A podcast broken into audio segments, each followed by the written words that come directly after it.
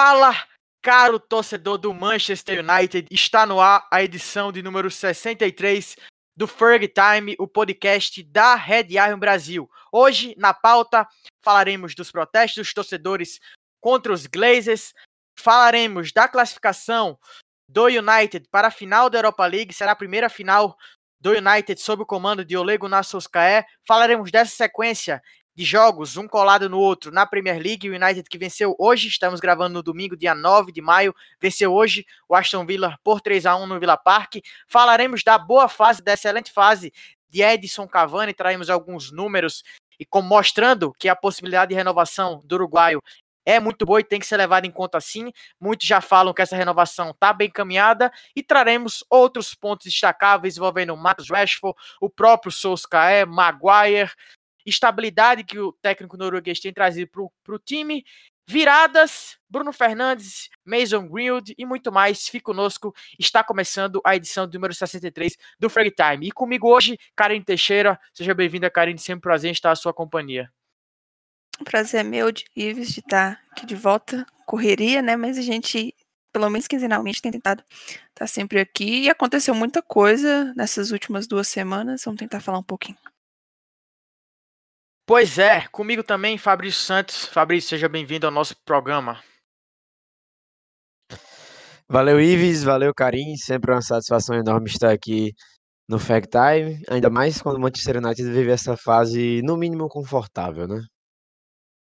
Pois é, sem dúvida, é uma boa fase. O nosso último programa, o número 62, foi gravado há pouco mês, duas semanas, né, na segunda-feira, antes do primeiro confronto contra a Roma pela semifinal da Europa League. O United chegou à final da Europa League, venceu a Roma em Old Trafford por 6 a 2, perdeu a volta por 3 a 2 na capital italiana, mas está na final, disputará a final contra o Villarreal da Espanha, que eliminou o Arsenal, que é rival do Manchester United. Então, não teremos final inglesa na Europa League e somente sim na UEFA Champions League, uma final para o torcedor do Manchester United ficar de olho aí, que colocará frente a frente Manchester City e Chelsea. Não, uma, não é uma final das mais confortáveis para o torcedor Red Devil. Mas antes de falarmos sobre a Europa League, falaremos sobre protestos, sobre o movimento Glazers Out, sobre o não acontecimento do jogo do clássico contra o Liverpool. Esse clássico estava marcado para o último domingo,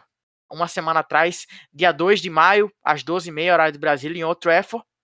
Mas, no próprio domingo, cerca de mil torcedores do Manchester United, dos Diabos, dos Diabos Vermelhos, protagonizaram um protesto contra a família Glazer, que é a proprietária do clube, e esse protesto acabou em uma invasão ao estádio que fez com que a Premier League, conjuntamente com Manchester United e Liverpool, preferissem adiar o clássico que será disputado na próxima quinta-feira, dia 13 de maio. Vou fazer uma contextualização e depois chamar a Karine para falar um pouquinho também sobre esse tema. Os Glazers, né, pertence o United, é, começou a ser pertencente da família Glaze a partir do pai, Malcolm, que tornou-se proprietário do United, gastando algo em torno de 800 milhões de libras entre 2003 e 2005. Ele foi no processo de comprando pouco a pouco, se tornando o acionário, o, o rapaz com mais ações da equipe, o acionário majoritário do time inglês. Com o correr do tempo, o Malcolm faleceu e acabou que os filhos dele, Joel e o, o, Av, o Avram Glazer, se tornassem os proprietários do clube. Inicialmente, eles não mexeram tanto na estrutura da equipe, continuou ganhando, continuou tendo muito sucesso esportivo, mas a partir de um ponto, mais ou menos ali por 2011, a ação deles começou a ser mais direta, algumas mudanças importantes que, que assim, do ponto de vista econômico, funcionou.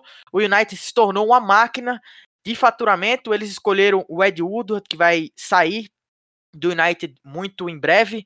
No final de 2021 ele vai deixar o cargo de CEO, que também tem a ver com as questões que envolveram a Superliga. A Superliga foi algo tão rápido que acabou que a gente nem conseguiu comentar aqui no nosso Frog Time.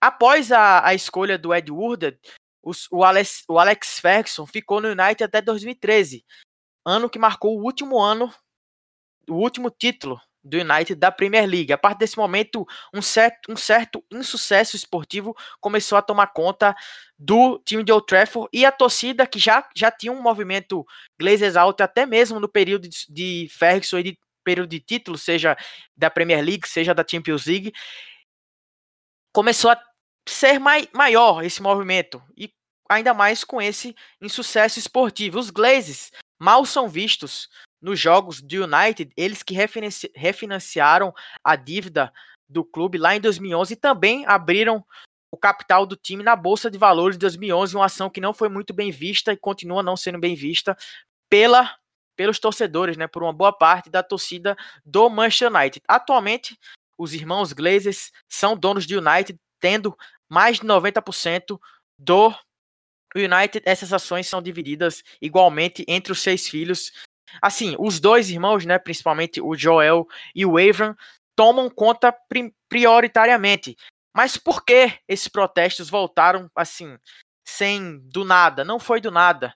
É, o Joel Glazer foi um dos principais protagonistas da criação da Superliga Europeia, que tinha como presidente o Florentino Pérez, que é o, o presidente do Real Madrid. O Joel, como eu disse, ele e o Avram são mal são vistos no, nos jogos do United, do nada apareceu como como vice-presidente dessa liga, que foi muito mal vista, que durou pouco mais de 48 horas, e felizmente, por hora, está suspensa, por hora, a, o, o, o desejo do torcedor foi, foi garantido. A gente sabe que nesse, nessa disputa aí entre o EFA, clubes e essa Superliga que, por enquanto, finada Superliga, não, os, os, torcedores não são os protagonistas, né? Tudo o protagonista nesse, nesse, nesse, nessa questão são os interesses, os interesses que envolvem muitos bilhões de euros. Mas esse movimento que teve também como, como que teve, repito a dizer, como um dos protagonistas, o Joel Glazer, fez com que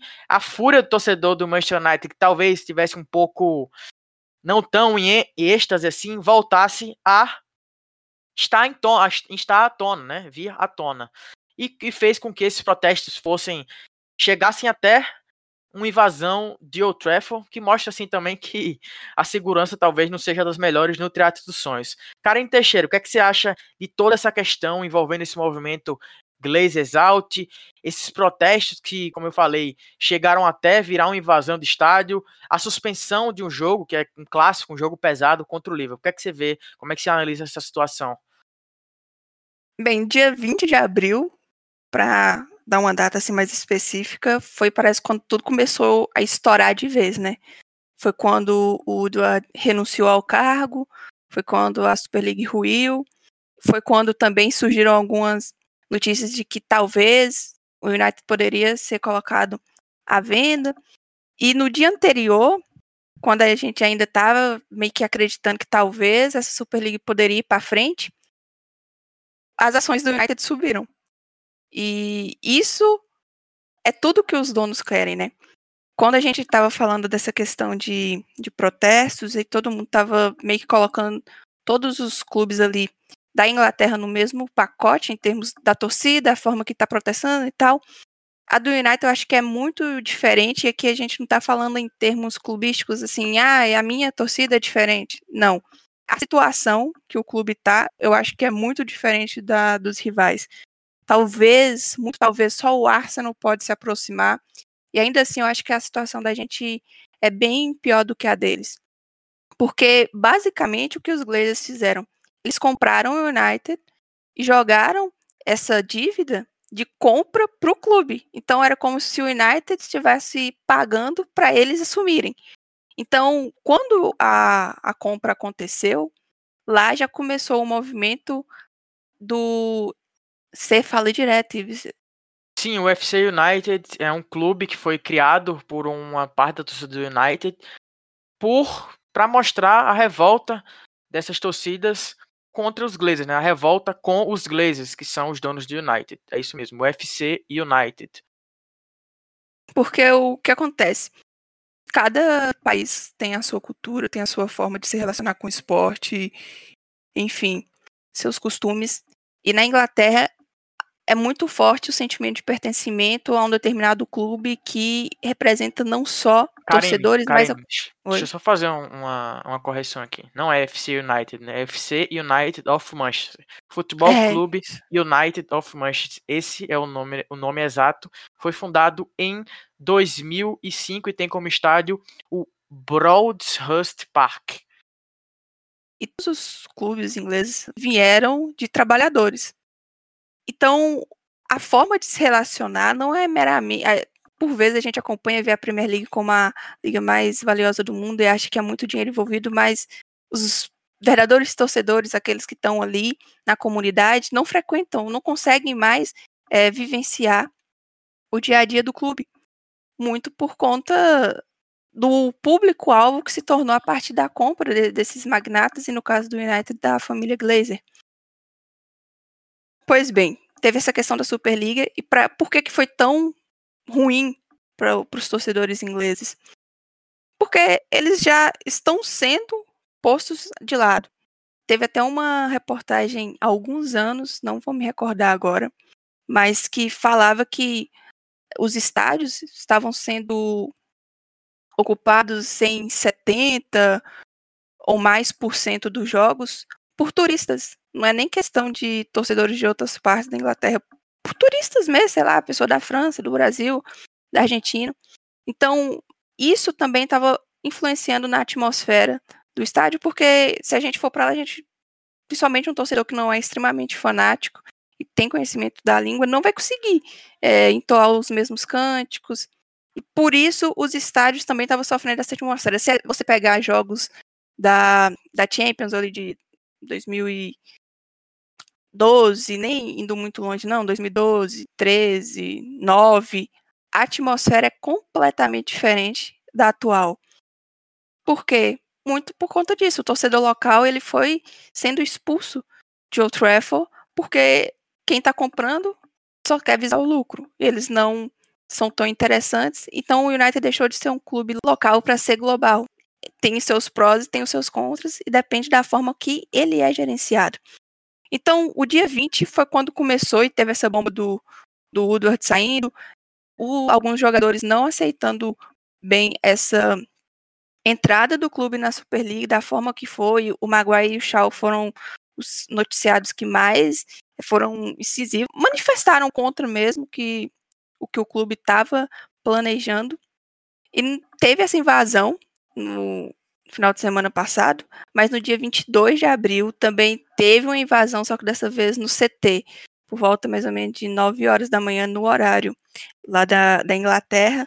Cerca de 20 torcedores entraram no centro de treinamentos, levaram algumas faixas de protesto contra a família Glazer e pedindo a adesão do 50 mais 1, que é o modelo alemão, em que os torcedores têm a maioria das ações do clube, para tentar impedir o que tem acontecido na Inglaterra. Chega uma pessoa de qualquer lugar do mundo e compra um clube, faz dele o que bem entender, e age dessa forma, sem diálogo, e a questão da forma que o United foi comprado é completamente absurda. Então, isso também está levando a debate, não só no âmbito esportivo, mas de governo mesmo, né? O primeiro-ministro Boris Johnson tá, falou, quando teve essa implosão de protestos lá, que ia analisar isso, porque estava impactando não só no mundo do futebol, mas a Grã-Bretanha como um todo.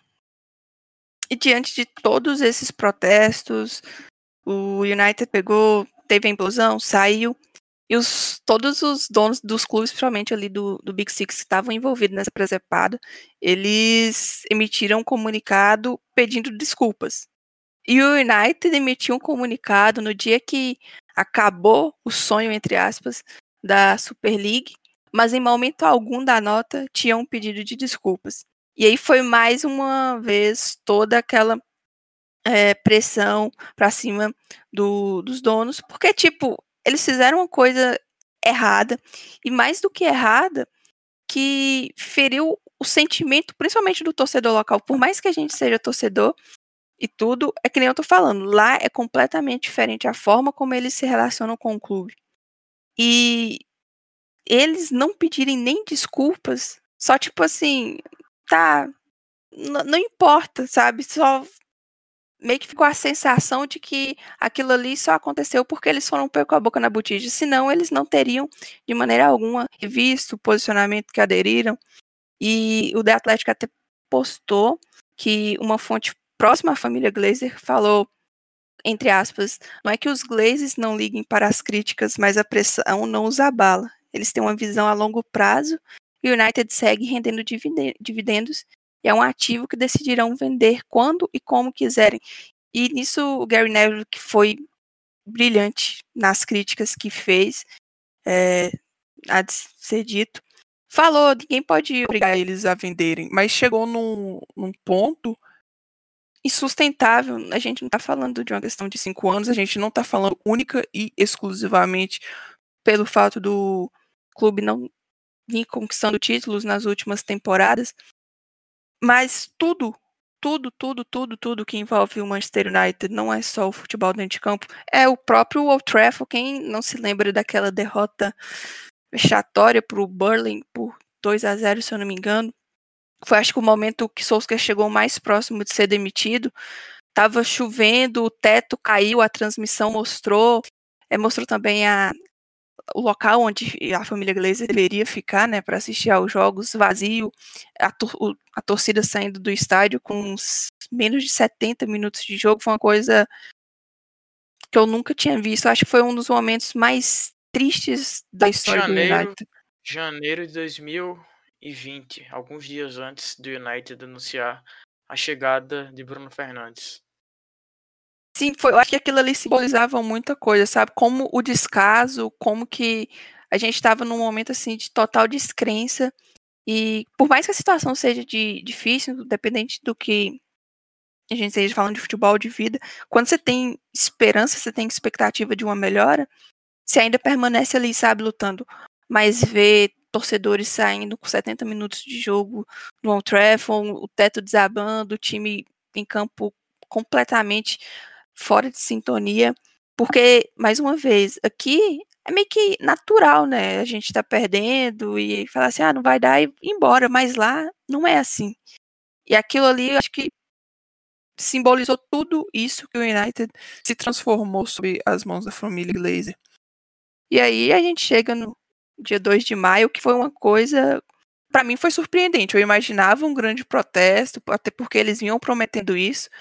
E mas eu não imaginava aquelas proporções invadindo estádio, lá na porta do hotel que o United com, costuma concentrar, os torcedores estavam contando que eles que decidiriam quando o time poderia jogar.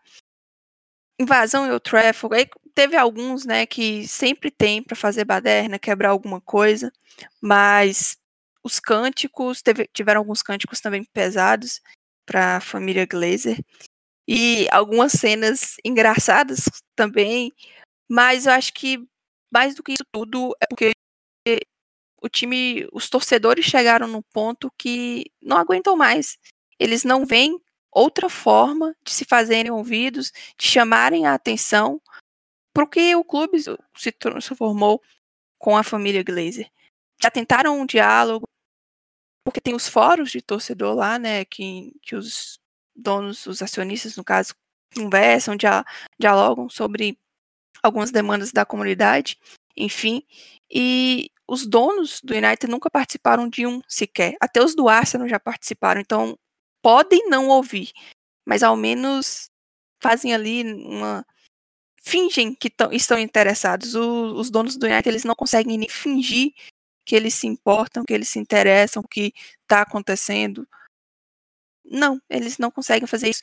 Outra foi caindo os pedaços. Agora, sob o comando do Solskjaer, que a gente está conseguindo ver em campo, é melhor, mas antes do Solskjaer também, nada. Nesse período do Ferguson até chegar no Solskjaer, totalmente conturbado, porque em momento algum eles estavam interessados no que, no que o, o clube de fato precisa para sobreviver, que são títulos, são glórias, é escutar o seu torcedor, representar não só em campo, mas também atitudes extra-campo, e a gente nunca conseguiu ver isso. Depois disso, onda de protestos, aí vai, ações do United começaram a cair, algum começaram a ser veiculados também que algumas oportunidades de patrocínio estavam sendo perdidas porque os parceiros estavam com medo de represárias, porque os torcedores informaram que sim, iam. Eu acho que essa é uma maneira inteligente de você protestar, já que tentaram de tudo, diálogo, protesto pacífico, e eles não nunca escutam, vai bater onde que eles sentem, que é no bolso. Então talvez isso seja interessante. E o fato do Woodward sair ao final do ano, de toda essa onda de protestos, de os torcedores estar cobrando tanto reforços como melhorias em Old Trafford, no CT, quando o atual sem treinamento em Carrington foi inaugurado, era um dos mais modernos, ou mais moderno do mundo ali por volta dos anos 2000, do mundo. Hoje ficou completamente para trás. Então, eles cobram melhorias na estrutura, cobram melhorias na formação do elenco e com a saída do Woodward, tem a janela que é importante essa janela de verão, a gente já está garantido na próxima Champions League. O United precisa dar um passo adiante. Tem agora a final da Europa League que a gente também vai falar mais adiante. O é? Joel Glazer falou que vai investir, mas a gente fica naquela, vai ser um investimento de fato que eles vão fazer no United pela primeira vez, ao invés de tirar dinheiro, eles vão colocar. Ou vai ser aquele investimento de do clube para o clube, sabe? Os donos do United, eles nunca colocaram um real no clube. Isso é muito importante a gente frisar o que o Abramovich que o Sheikh Mansur fazem no City e, é, e no Chelsea, respectivamente, é completamente diferente do que os Glazers fizeram, fazem e provavelmente continuarão fazendo no United, porque é o que dá lucro para eles, sabe? Então, a questão do, dos protestos, acho que vai muito mais, muito mesmo além, além da Super League, além de uma onda, uma moda que pegou na Inglaterra, se tal torcida fez, a gente também vai fazer. Não, é porque já chegou no estupim. Já não tem. Os torcedores do United, a sensação é que eles estão completamente desesperados, já tentaram de tudo e não verem mais. Vem uma é, alternativa, a não ser a que foi tomado no final de semana passado. Não foi, a gente teve um jogo antes, que foi a vitória contra a Roma. Se eles tivessem a intenção de fazer um protesto ali, eles poderiam ter feito. Até a segurança, em tese, que não foi lá as mil maravilhas contra o Liverpool, mas contra a Roma seriam menores. Por que, que eles não fizeram? Não ia atrair a mídia que atrairia diante de um derby, o maior derby da, do país. Valendo também a questão de título para o City, todos os órfãos estavam virados para aquela partida. Então, lá eles também estão bem articulados, estão fazendo as coisas com inteligência. É claro, tiveram alguns que fugiram ali à mão, mas de uma maneira geral, são protestos inteligentes. Eu acho que se não for agora, a mudança não vai ser nunca mais, porque é o momento mais crítico. É o momento que eles estão conseguindo a atenção, estão conseguindo algumas pequenas vitórias. Joel, inclusive, soltou uma carta essa semana falando que ia participar de um fórum assim que ah, acabasse o último jogo da temporada, que é a final da Europa League, que iria marcar uma reunião com os torcedores queria ouvir as demandas deles, queria investir em outro travel, queria melhorar, enfim, promessas que a gente não acredita, até porque eles nunca deram motivos para ter essa confiança, mas sinalizaram que tentarão um, um relacionamento estabelecer, não é nem questão de é, reconstruir, porque nunca teve, mas estabelecer um, um diálogo e uma forma de ouvir o que a comunidade e os torcedores têm a dizer e tentar implementar no clube. Então, é uma, um manifesto muito maior do que só a Super League. São anos e anos de descaso, anos e anos de completo abandono e eles só sugam o clube. Não conseguem dar nada de bom, você só consegue falar o que o clube era antes deles. Depois deles não tem extremamente nada de positivo a dizer. Pois é, Karine, é muito boa sua fala sobre essa questão envolvendo o Glazer, Superliga, Manchester United. Como eu falei, o Ed Wood estará deixando o comando do Manchester United em 2021, já era um plano do atual CEO da equipe sair, mas a questão da Superliga fez com que esse anúncio fosse antecipado. É, a Superliga começou a ruir a partir dos times ingleses, do United, do City, do Tottenham, do Arsenal, do Chelsea e do próprio Liverpool. O, o Liverpool, o Arsenal e o United têm essa, essa questão em comum, que são os donos norte-americanos. O Arsenal foi o único time que pediu desculpas o, o, o, seu dono pediu desculpa, né, a família Kroenke. Depois o Liverpool, o dono do Liverpool divulgou um vídeo também se pedindo desculpa à torcida, mas os Glazers foi, só só teve alguma comunicação a partir do, do, anúncio oficial de saída, que não tinha nenhum pedido de desculpa, e essa, esse, essas promessas que a gente sabe que, que, muito provavelmente não serão cumpridas. A gente ressalta aqui, se não ficou claro para você que está nos ouvindo, a gente, o, a Red Arm Brasil, Ferg Time, é a favor da saída dos Glazers se o Edward saiu, que os Glazers também vendam o clube para alguém que goste, para algum grupo, para algum algum milionário, bilionário que vá tratar melhor o clube, trate melhor a torcida do United e assim, mesmo que a gente saiba que são muitos bilhões de, de euros e dólares envolvidos nesses interesses de UEFA, de Superliga, dos clubes, que a vontade do torcedor seja respeitada minimamente. Esse é o nosso recado aqui do Frag Time sobre tudo que envolveu protesto, Superliga, fim da Superliga, Glazers out e tudo mais. Agora a gente vai falar de Europa League, como eu já falei lá no início do nosso programa, da edição de número 63, nosso Frag Time, o United está novamente na final da UEFA Europa League. O United foi finalista em 2017, foi campeão contra o Ajax por 2 a 0 na temporada passada. Caiu nas semifinais para o Sevilha, naquele jogo que o United jogou muito bem, mas perdeu por 2 a 1 o time espanhol, que é o maior vencedor, venceu novamente contra a Inter, mas esse ano o United estará na final, a final que será disputada em Gdansk no dia 26 de maio às 14 horas contra o Villarreal, que eliminou o Arsenal, o Villarreal ganhou na Espanha por 2 a 1. A volta em Londres terminou empatada em 0 a 0. O primeiro jogo do United contra a Roma, o United abriu o placar 1 a 0, tomou a virada 2 a 1, mas fez um 6 a 2, um resultado que relembrou aquele 7 a 1 que foi construído lá em 2007 pela Champions League, um jogo, uma noite histórica, mais uma noite histórica dos Red Devils contra a Roma no Teatro dos Sonhos. Na volta, num, numa atuação já um pouco inferior, com um time mais relaxado, perdeu para Roma por 3 a 2 no Olímpico, no jogo que David De Gea, hoje goleiro reserva da equipe, teve destaque novamente, salvou o United, quem sabe até de um vexame, quem sabe, né, gente não, nunca se sabe. Destaco aqui os quatro gols marcados por Cavani nesse confronto, dois em outro no jogo de ida e os dois marcados na Itália. Fabrício Santos, você que não, ainda não falou muito aqui no nosso programa, o que, é que você achou do desempenho de uma forma geral do United nesse confronto, nessa semifinal. E já levantou outra questão: tomar cinco gols da Roma nesse confronto é um motivo para preocupação? É um pouco demais? É incômodo de fato, né? nunca, nunca é interessante é, que é, esse tipo de coisa aconteça.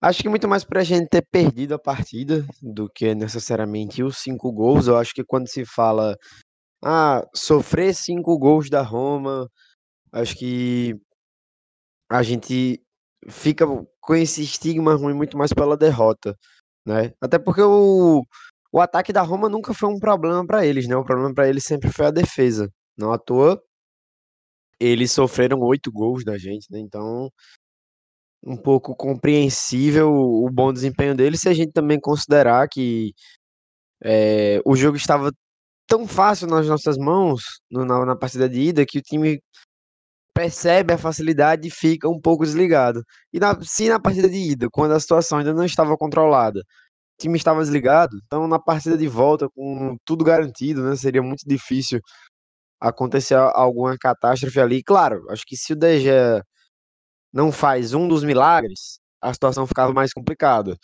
Mas a gente também tem que olhar o fato de que a gente também teve chances. Poderia tranquilamente ser uma vitória nossa, ser um empate eu prefiro deixar mais como uma situação isolada. Principalmente pelo bom momento que a equipe vive, né? Mostrando esse poder de resiliência muito grande, de se recuperar de, de situações adversas, né? Muitas viradas aí na temporada. Enfim, me incomodou sim ter perdido. É, é, preocupante que agora a gente vai jogar a final sem saber se o Maguire vai, vai estar em campo, né? Ainda não, não é certo. A gente está gravando hoje o episódio depois da vitória de 3 a 1 diante do, do Aston Villa. O Maguire saiu machucado. É, é a primeira vez né, que ele perde algum minuto de, de Premier League desde que ele foi contratado em 2019. Mas enfim, no, no geral eu me incomodei e ficou aquela sensação de, pô, não precisava ficar tão desligado assim, não precisava ficar tão relaxado e confiante assim, dava para ser para serem duas vitórias, né? Para a gente ficar ainda mais tranquilo. Mas não foi. E acho que não não chega a ser o significado de algo, sabe? Não é aquela coisa, pô, o United não ter ganho os dois jogos da Roma significa isso. Significa só que acho que a gente tem que tomar mais atenção daqui para frente, perceber que em grandes confrontos não se pode dar brechas ao acaso. E acho que isso serve também de ensinamento para a final, porque se a gente for pegar a semifinal do ano passado, foram momentos de desatenção e foi na falta de pontaria e na falta de cuidado na hora de decidir o jogo contra o Sevilha que a gente acaba sendo eliminado. Então acho que esse time, como todas, todos os outros momentos de evolução que já mostrou até aqui, deve agora mais uma vez mostrar que algum momento de fragilidade trouxe a eles uma casca necessária. A gente tem visto esse time criar uma casca cada vez melhor para os momentos e acho que isso é o que vai acontecer agora também. Karen Teixeira, como é que você vê a importância do United chegar à primeira final sob o comando do Solskjaer? A gente já falou bastante aqui no Ferg Time que parecia que tinha uma barreira que o time não conseguia passar, né, para chegar na final, mas o United jogará a final da Europa League, a primeira sob o comando técnico norueguês. E de uma forma geral, como você tem visto o desempenho da equipe nessa Europa League, é obrigação vencer o título europeu? Eu nunca vou usar a palavra obrigação para nada, sabe? Mas, dado a frustração que o United nos impôs lá com aquela eliminação na Champions, eu acredito que seria assim, uma forma de. Não sei se recuperar, não sei se. Vamos colocar finalizar bem a temporada, porque o título na, na Premier League não vai vir. E eu acho que fica bacana a, a diferença de pontuação, não sei, que nem na época do Mourinho, que a gente, a gente também foi vice pro, pro City, sabe? Mostra evolução. E acho que a temporada do United é, é evolução, principalmente para o Solskjaer. Eu não acreditava que ele conseguiria impor esse nível que ele pôs a, na, na, equipe. Óbvio que tem muita coisa para melhorar, óbvio que um, um vice-campeonato nunca vai ser suficiente, óbvio que ficar ganhando só a Europa League não vai ser suficiente, óbvio que ficar sendo eliminado da Champions em fases iniciais não vai ser suficiente, nunca vai ser suficiente mas se a gente pegar em perspectiva o que aconteceu de 2013 para cá, é o único momento, pelo menos na minha visão, que a gente consegue vislumbrar um futuro promissor e não tão distante, sabe? Você hoje o United precisa de poucas peças para conseguir coisas que temporadas passadas a gente falava assim, não, só se ficar remontar o plantel por completo. Então, esse título vai ser muito importante primeiro para o Solskjaer. Acho que ele precisa disso, sabe? E por mais que ele foi um jogador extremamente vitorioso, como treinador ele não é.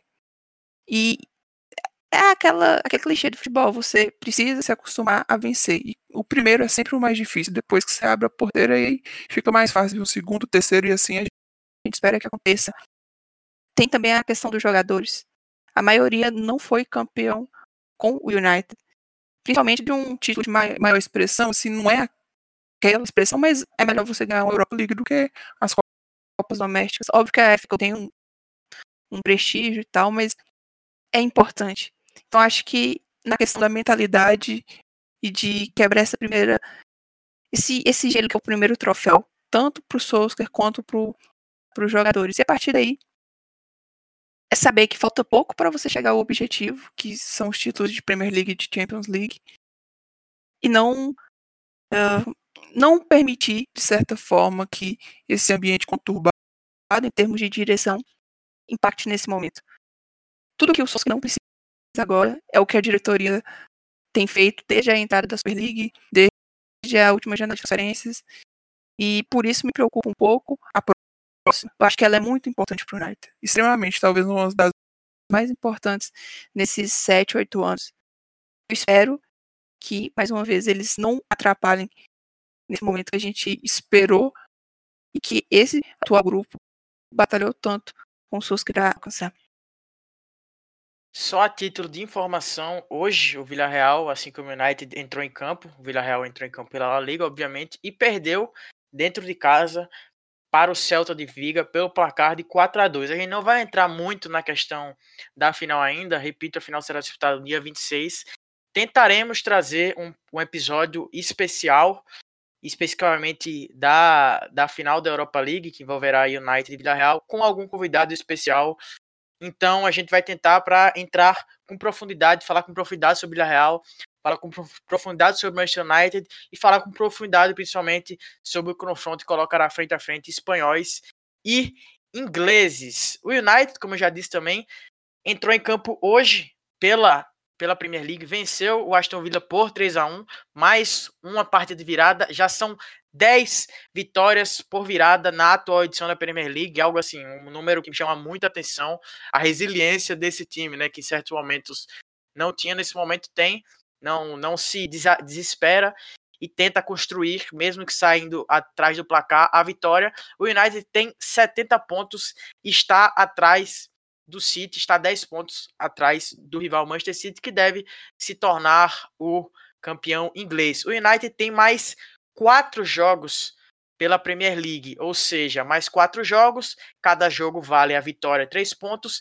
Se ganhar os quatro, vai a 82 pontos, e os 82 pontos superará a campanha do vice-campeonato de Mourinho na temporada 2017-2018, que marcou o recorde de pontuação da história da Premier League. O Manchester City fez 100 pontos. O United, que foi vice-campeão, fez 81. Então, aí, mais uma tarefa para Solskjaer ter né, e passar também o seu antecessor português. O United vai ter uma sequência, assim, não muito normal para os padrões ingleses. Isso porque por conta do adiamento justamente do clássico contra o Liverpool. Na terça-feira, dia 11 de maio, receberá o Leicester às 14 horas em Old Trafford. Na quinta-feira, receberá o Liverpool também em Old Trafford às 16h15. O outro jogo depois do dia 13 vai ser na terça-feira, dia 18, receberá também o Fulham às 14 horas e finalizará sua campanha da, da Premier League no dia 23, domingo, contra o Wolverhampton, fora de casa, no Molineu a partida a, ao meio-dia, todos os jogos da última rodada serão disputados ao meio-dia. Se o United não perder para o Wolverhampton, terminará a campanha na, da atual edição da Premier League sem sofrer derrotas fora de casa, um dado que chama bastante atenção. O United, que sim é o time com menos derrotas na atual edição da Premier League. Foram apenas quatro derrotas. O City que é o virtual campeão, tem cinco. E dessas quatro derrotas, para a gente ver como o início não foi dos melhores da Premier League, foram três nas primeiras seis rodadas. Fabrício, como é que você vê a fase do United na Premier League? Você acha que definitivamente o nível é outro em relação às últimas temporadas? Dá para cravar isso sem medo de errar? Não dá para cravar sem medo de errar, porque a gente viveu uma temporada de oscilações, né? Eu sei que é chato demais para quem escuta, para quem acompanha o time, ter que entender que a gente está num processo de evolução, um processo de transição, mas infelizmente é a verdade. O que deveria ter sido feito lá atrás, quando o Ferguson saiu, veio ser feito quando o Solskjaer chegou, e o Solskjaer chegou na metade de uma temporada, né? Então, as ações necessárias, elas demoraram muito para serem feitas. É, aí muita gente pode falar, ah, mas o Yang, o Darmian, o Sanches e o Lukaku saíram do United e foram campeões na Inter. É, mas aí a gente vê o desempenho dos times italianos recentemente em competições europeias e a gente entende o porquê, né? Claro que esse não é o único recorte, até porque a Premier League, na sua melhor fase, não tinha os times da Inglaterra chegando em finais de competições continentais, mas é nítido como o futebol italiano é muito bem jogado. o nível da liga italiana melhorou muito, mas a qualidade dos jogadores ainda é inferior. E no futebol de alto nível, a qualidade dos jogadores ainda faz muita diferença.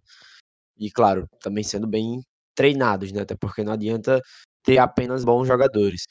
Mas falo isso porque o United está assim no, no, nesse processo de, de, reconstrução.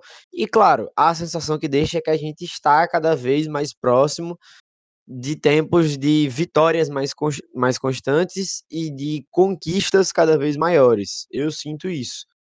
É, o clube parece seguir um norte cada vez mais sólido. O problema é que nessa temporada a gente teve momentos muito bons e a gente teve alguns momentos que a gente oscilou que a gente não poderia oscilar, mas que dentro de um processo onde a oscilação faz parte, né, a gente compreende o porquê ele acontece.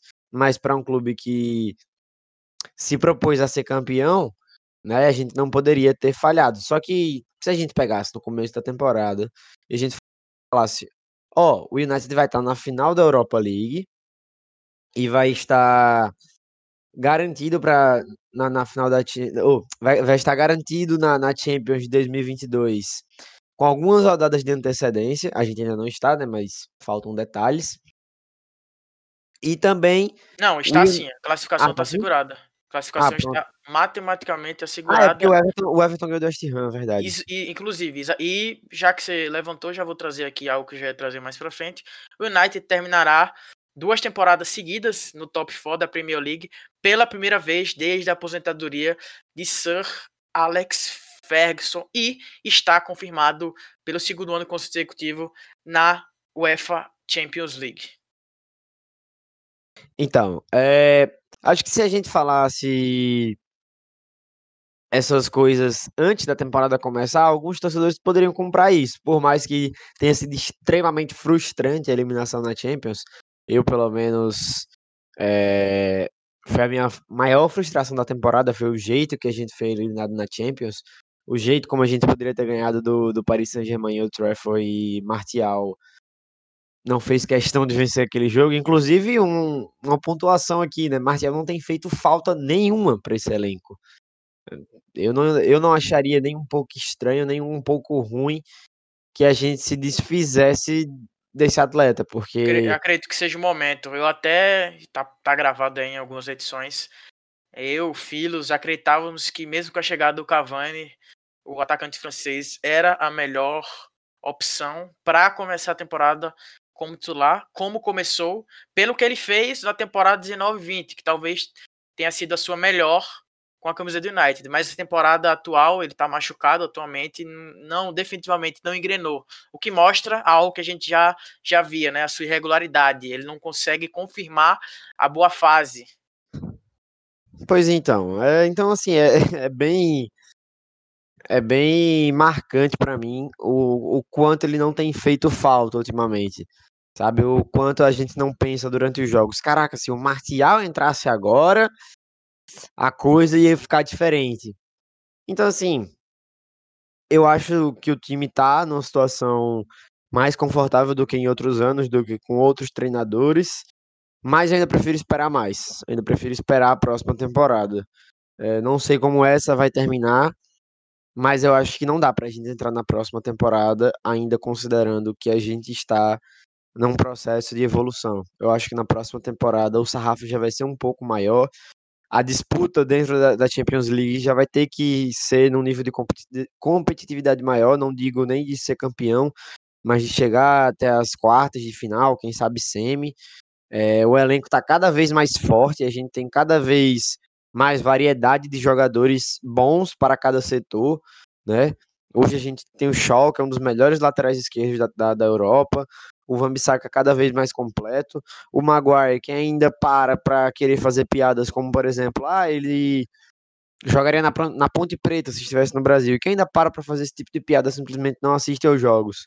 A gente tem dois excelentes goleiros, como o Filos tweetou até no, no, jogo contra a Roma que a gente perdeu.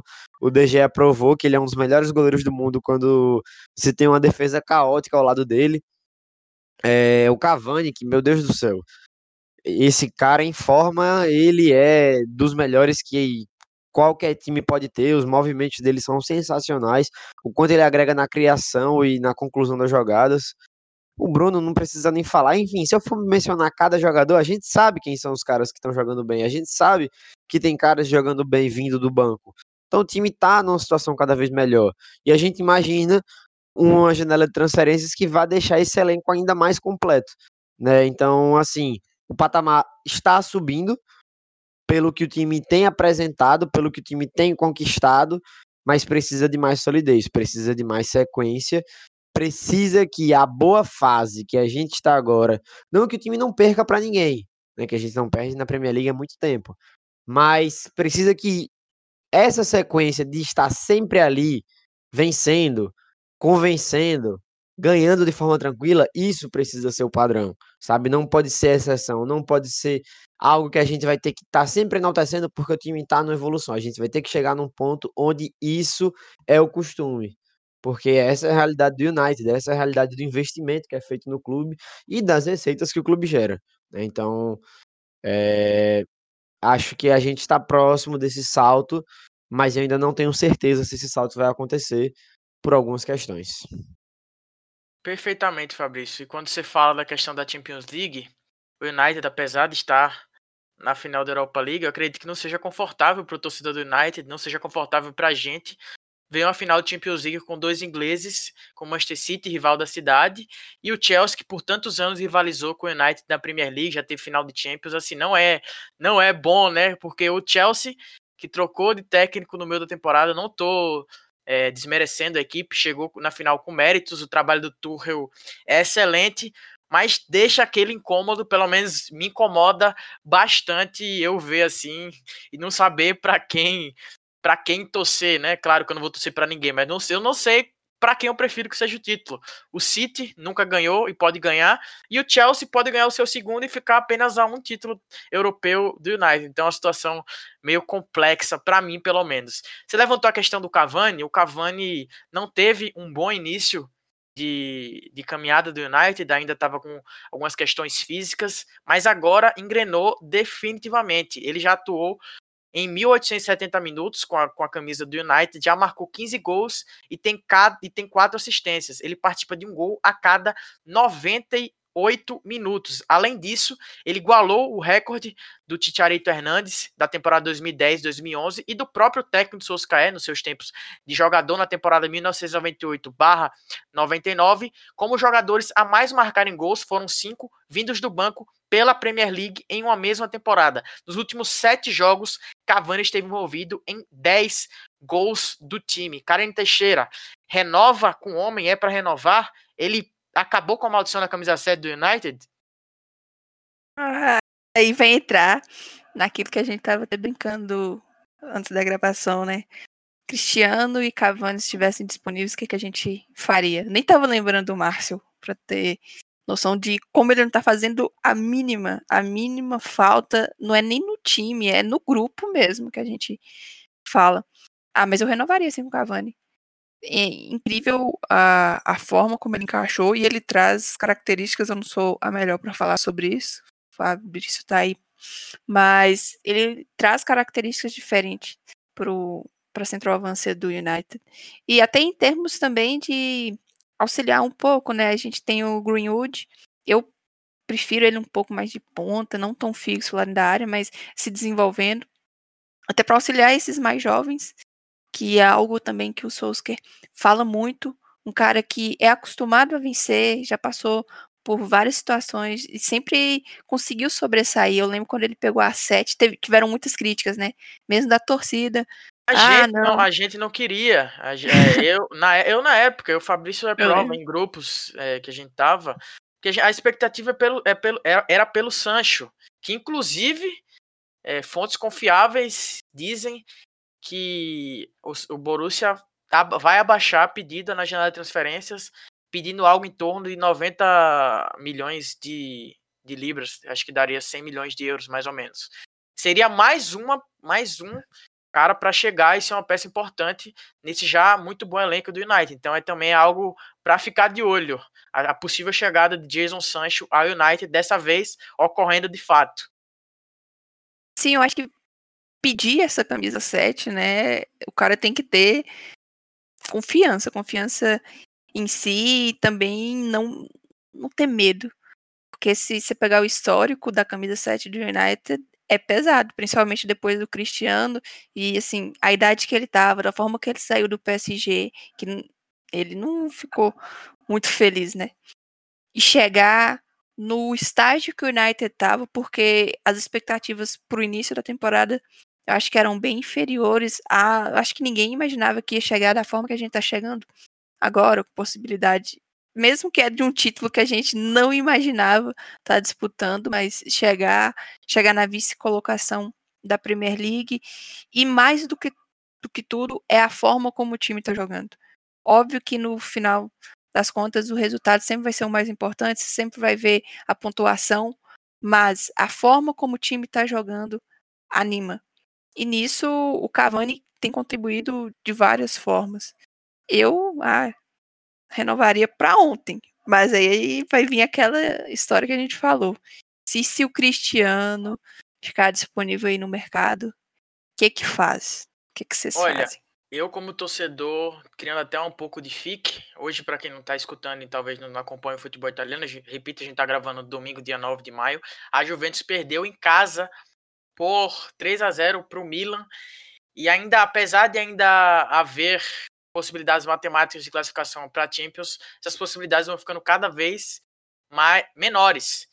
E Cristiano Ronaldo, com 36 anos, vai aceitar jogar a Europa League num dos seus últimos anos, talvez, de auge. Ele, no auge ele não está mais, né, nem técnico nem físico, mas com possibilidades de título, de fazer mais gols, eu acredito que não. Eu acredito que Cavani, né, dentro da sua dentro de toda a sua humildade, diante de toda a sua humildade, cederia tranquilamente a camisa 7 para o Cristiano Ronaldo e eu sou a favor de Cavani permanecer, de Cristiano Ronaldo vir e também de Sancho vir. Aí é para colocar o United em outro nível em Premier League e Champions League, seria outra coisa. Não sei o que o Fabrício acha. Fabrício, eu estou sonhando demais. Como é que você vê? Quer que você, você traria Cristiano Ronaldo de volta? Sancho, você acha que não precisa mais?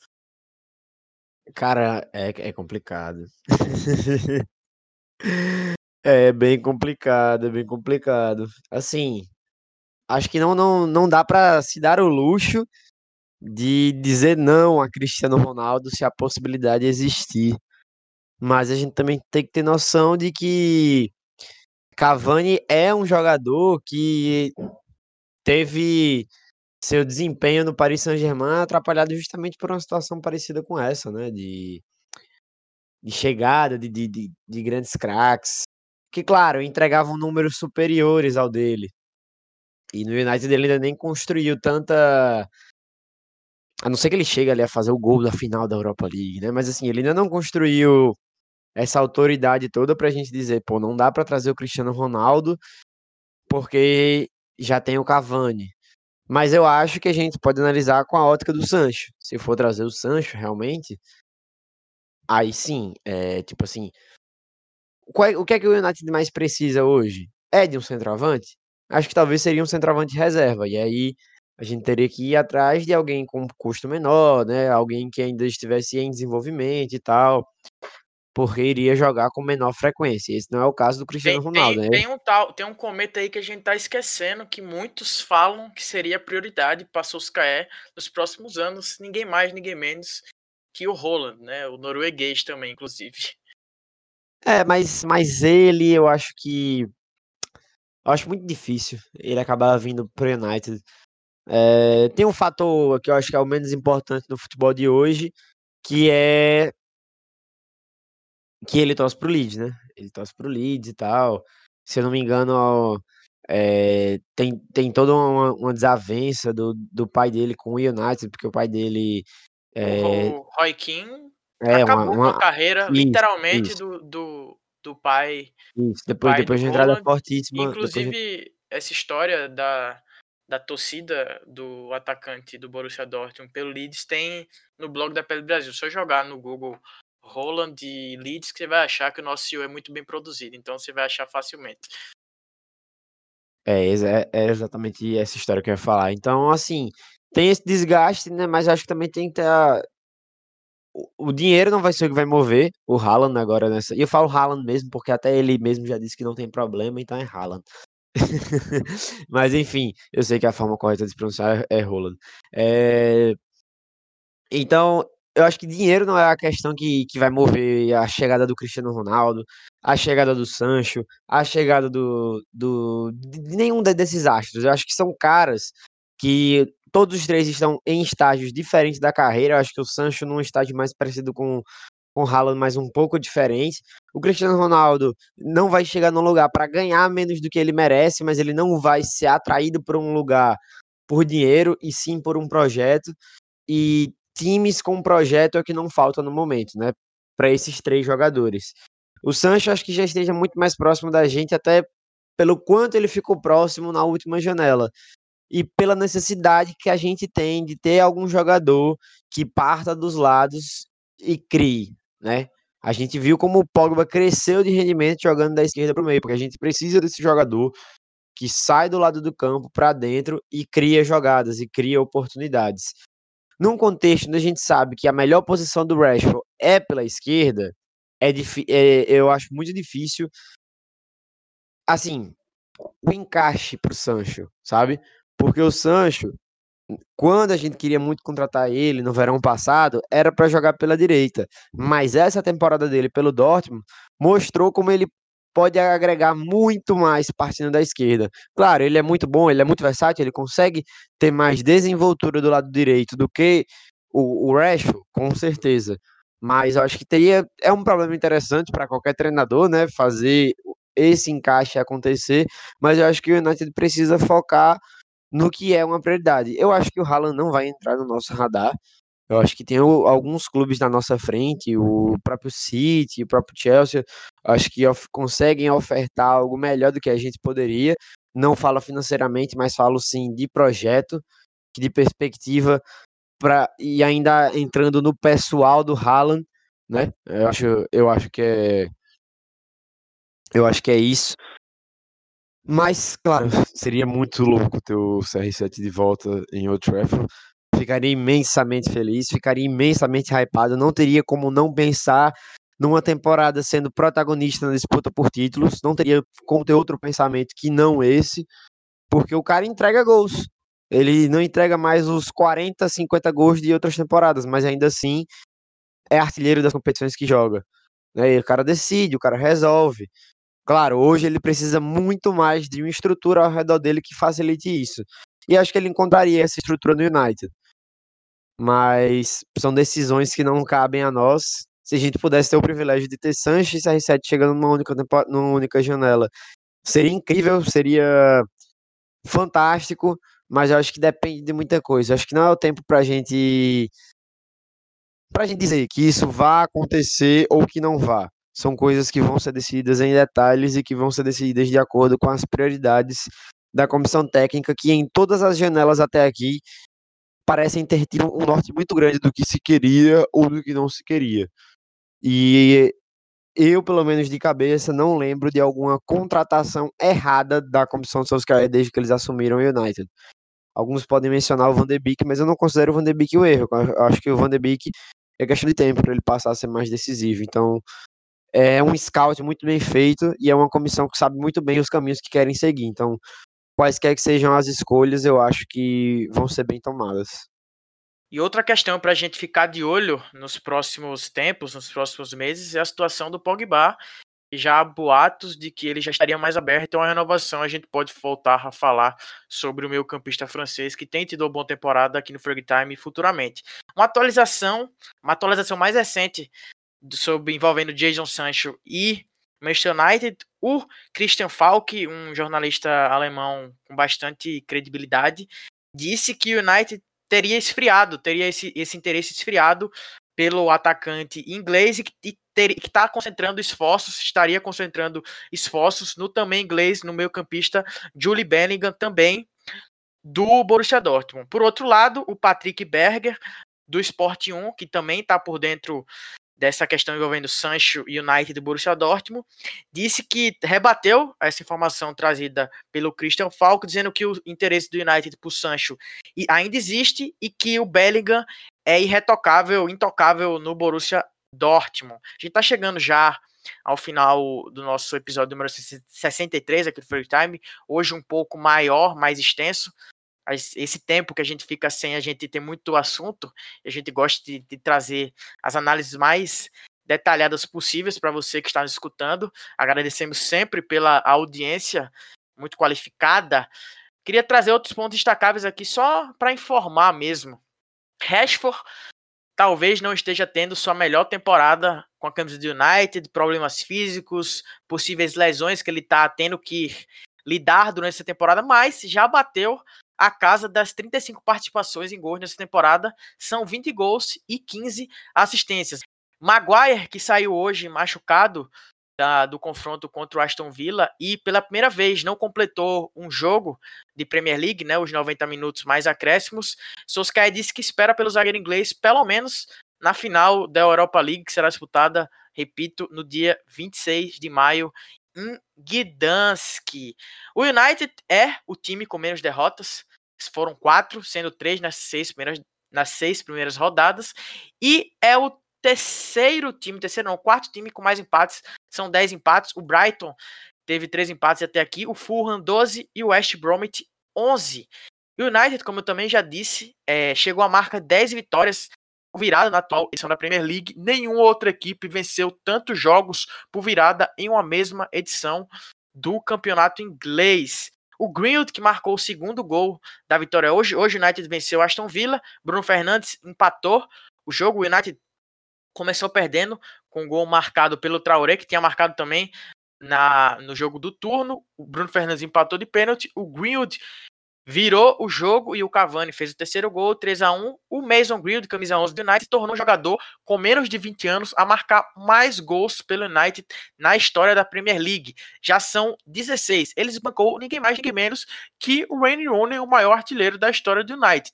O Greenwood agora tem 16, o Rooney tem 15, o Rashford, até seus 20 anos, marcou 13 vezes, o Ryan Giggs 12 vezes e o Cristiano Ronaldo 8 vezes. E Bruno Fernandes, como eu disse, que marcou o primeiro gol da virada do United contra o Aston Villa, hoje já marcou 27 vezes na atual temporada com a camisa do United, obviamente contando todas as competições. Esse é o maior número de gols que um meio-campista marcou por um clube de Premier League em uma outra temporada desde Frank Lampard pelo Chelsea na temporada 2009 e 2010, o atual técnico né, e ex-jogador do Chelsea marcou 27 gols naquela ocasião. A gente vai se despedindo. Fabrício, foi um prazer inenarrável. Sempre é um prazer inenarrável estar à sua companhia. Obrigado por sempre acrescentar o nosso podcast. Valeu, Ives. Valeu, carinho. Acho que tinha tempo que a gente não gravava um podcast com tanta informação diferente, com, com tanto assunto, com tanto tempo. Então, agradecer a vocês. É mais um episódio fantástico, uma satisfação incrível, né, fazer parte dessa equipe e agradecer a todo mundo que foi guerreiro e ouviu até aqui, porque com certeza esse episódio ficou dos grandes, né? Então é isso. Valeu e até a próxima. Karim Teixeira, muito obrigado pela sua companhia e boa sorte aí na edição desse episódio. Eu que agradeço voltar, como o Fabrício falou, muitos assuntos, né? Aquela parte ali do, dos protestos realmente demandou muito tempo, mas agradecer mais uma vez a companhia suas, pessoal que está ouvindo, apesar da gente estar tá fazendo quinzenalmente, a audiência tem mantido uma constância, isso é bem legal, né? Ver que já tem um pessoal que acompanha, fica ali aguardando. Edição aí é um mero detalhe, bate-papo que vale a pena. É isto. É, esperamos que o episódio tenha sido engrandecedor para você que nos escuta. Agradecemos a audiência de sempre. Siga a Red Army no Twitter, no Instagram e no Facebook e também no nosso blog no Medium. Ficamos por aqui.